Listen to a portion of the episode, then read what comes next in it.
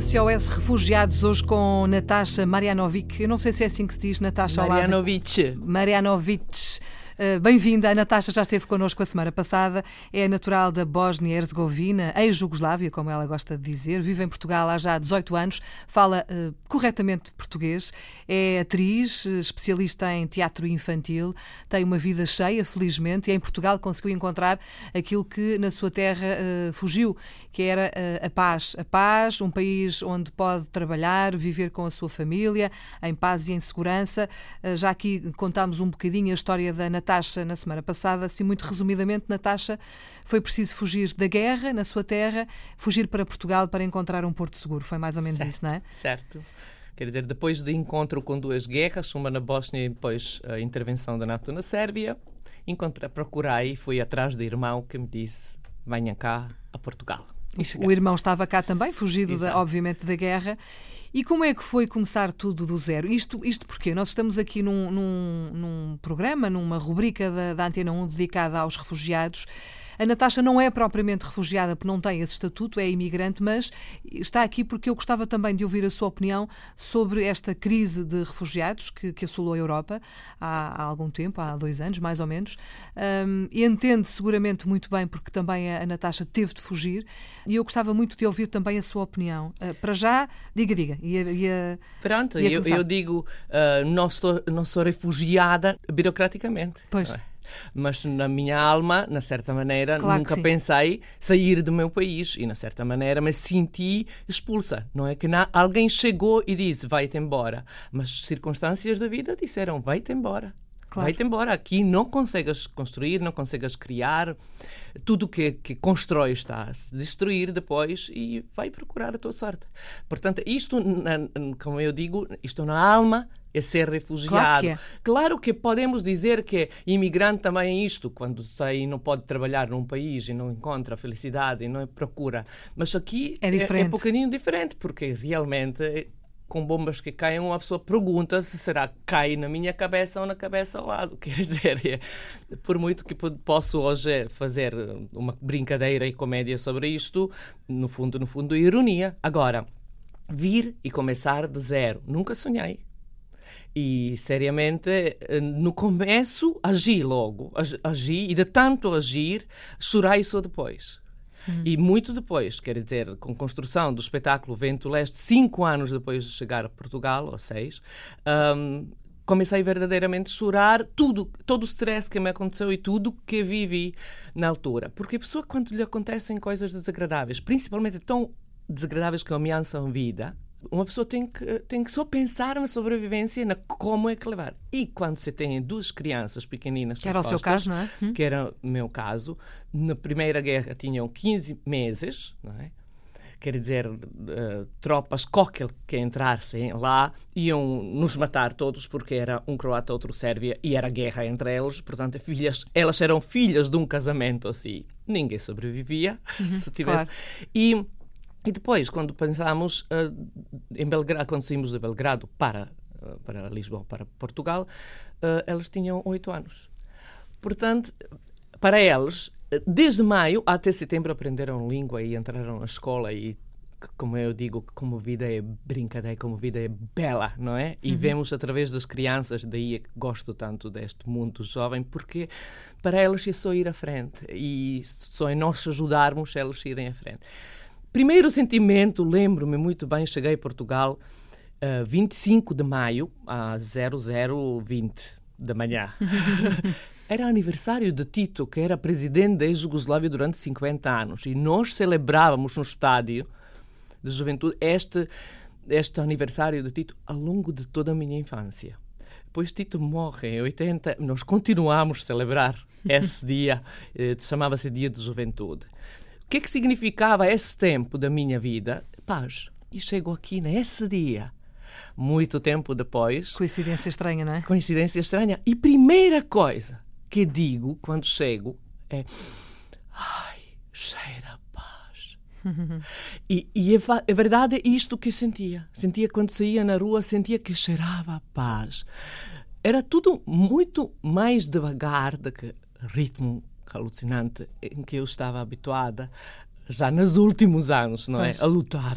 E aqui todos na fila de espera de autocarro, todos por ordem entrar aqui, hum, to- todos muito polite, muito, muito bem educados, muito... Quer dizer, era uma pessoa quase que, que às vezes perguntava será que eu sou um bocadinho bruta demais, rápida demais, para não assustar a ninguém. Mas era uma, uma agradável surpresa. E depois ao pé do mar, mar também, que parece que não tem fim. Como eu digo, Lisboa não acaba, prolonga-se no mar, não é? Que Uma sensação que Boa. Paz não vai acabar, que, que, que está ali para, para durar. Agora, deparar-se com língua, com coisas sobre um português não pensa, tipo onde se espera comboio. Vou usar inglês. Inglês é uma língua que me salvou, não é? Porque estudando na altura podia aplicar, muitos jovens já na altura falavam inglês. E depois, tudo vazio. A sensação de vazio, a sensação de depressão, que eu nunca na vida senti, que é porquê que me vou, porquê que eu vou me levantar da cama? Porque, o que é que Pois, vou fazer? Para fazer o quê, é? Para fazer o quê?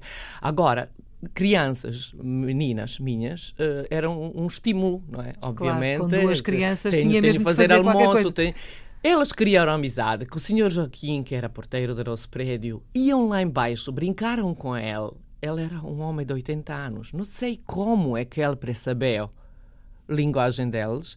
De qualquer das maneiras, trouxe saco cheio de cerejas, que eu ainda hoje me lembro e nunca vou esquecer, porque não me faltaram cerejas na vida, mas aquelas tinham tamanho de melancia na minha cabeça, ainda hoje, e, e- e por, por gesto. Por, por simpatia. E depois trouxe roupa das outras pessoas e pensei: meu Deus, nunca na vida vesti nada de ninguém. Não é? E se calhar depois, para homem não ficar muito zangado, vou levar para, para pousar a pé lixo. Não? Mas depois olhei para a roupa muito bem guardada. Minhas filhas crescerem, eu na mala trouxe poucas coisas. Não é? Pensei, vamos guardar. Ainda hoje conto esta história a muitos jovens com quem trabalho. Vestimos essa roupa durante três anos, e eu e as minhas filhas, essa roupa que o senhor Joaquim trouxe. E digo, tanto faz, gente, o que é que nós vestimos. O tem- o que é muito importante é que conseguimos trazer dentro de nós, não é? Esta, é- estas são aprendizagens com, com essas lições da vida que nunca esperamos que nos acontecem, mas que nos acontecem, não é? E, e que vira, tudo. Esse, é, esse é, é também um bocadinho um conselho que pode dar aos refugiados cá em Portugal, não é? Eu Nós, nós nunca estamos à espera que aquilo possa acontecer. nunca estamos à espera, mas eu não digo eu não digo isto só a refugiados, porque refugiados que estão em Portugal ou qualquer lado no mundo sabem muito bem, aprenderam 100% esta lição. O que a que é que eu posso dizer isto é a portugueses. Há pessoas que nunca viveram esta realidade e que muitas vezes principalmente, por exemplo, falo de escolas onde se tem a integrar crianças refugiadas e tudo, e onde cri outras crianças são cruéis e, e brincam e gozam e, e pronto, sem saber a realidade, que nunca, mas mesmo nunca sabemos quando nos uma desgraça pode acontecer. E não tem que ser obrigatoriamente guerra. E assistimos a uma desgraça pouco tempo atrás aqui em Portugal e eh, que, que não era guerra, mas é guerra pessoal. Perder uma casa, estar tudo queimado. Perder é uma tudo, não é? Perder tudo de um dia para o outro. E depois ter-se integrar num mundo que nunca sonhamos é muito difícil. Daí é que eu digo aos jovens: preparam malas. Porque a única mala que vocês conseguem transportar de um lado do mundo para o outro é a vossa cabeça. E nós, quando chegamos como refugiados num país novo, temos que pensar numa outra coisa. O que é que nós temos para dar a esse país? Não é sempre pensar, qualquer pessoa, qualquer lado, nem temos que ser refugiados. Mas para entrar numa empresa, para entrar na vida, temos que pensar o que é que eu tenho para te dar. E não o contrário. E não é? o contrário, que é muito costume. Dá-me. Ias obrigado a dar-me, ias obrigado a ajudar-me. É bonito. A solidariedade, sublinho, é uma- um sentimento bonito poder-se pôr na pele de alguém. Mas esse alguém também tem que ter. E pôr-se na pele de alguém que ajuda e pensar o que é que eu posso facilitar, o que é que eu sei, o que é que eu faço. Pronto. Isto são lições que de facto me vida ensinou e daí é que eu penso, deixamos lá ao lado um bocadinho políticas, porque políticas muitas vezes são ahm, estão ao lado de sentimentos. Eu digo infelizmente, Pois. Infelizmente, mas é a realidade, não é? Aqui o que nos interessa mesmo também são os sentimentos, são as vivências das pessoas e é, eh, foi, era a sua vivência que nós queríamos também conhecer. Natasha, obrigada mais uma vez por ter vindo à Antena 1. Muito obrigada. Natasha Marianovic, é assim que certo. se diz, não é? Hoje no SOS Refugiados. Obrigada.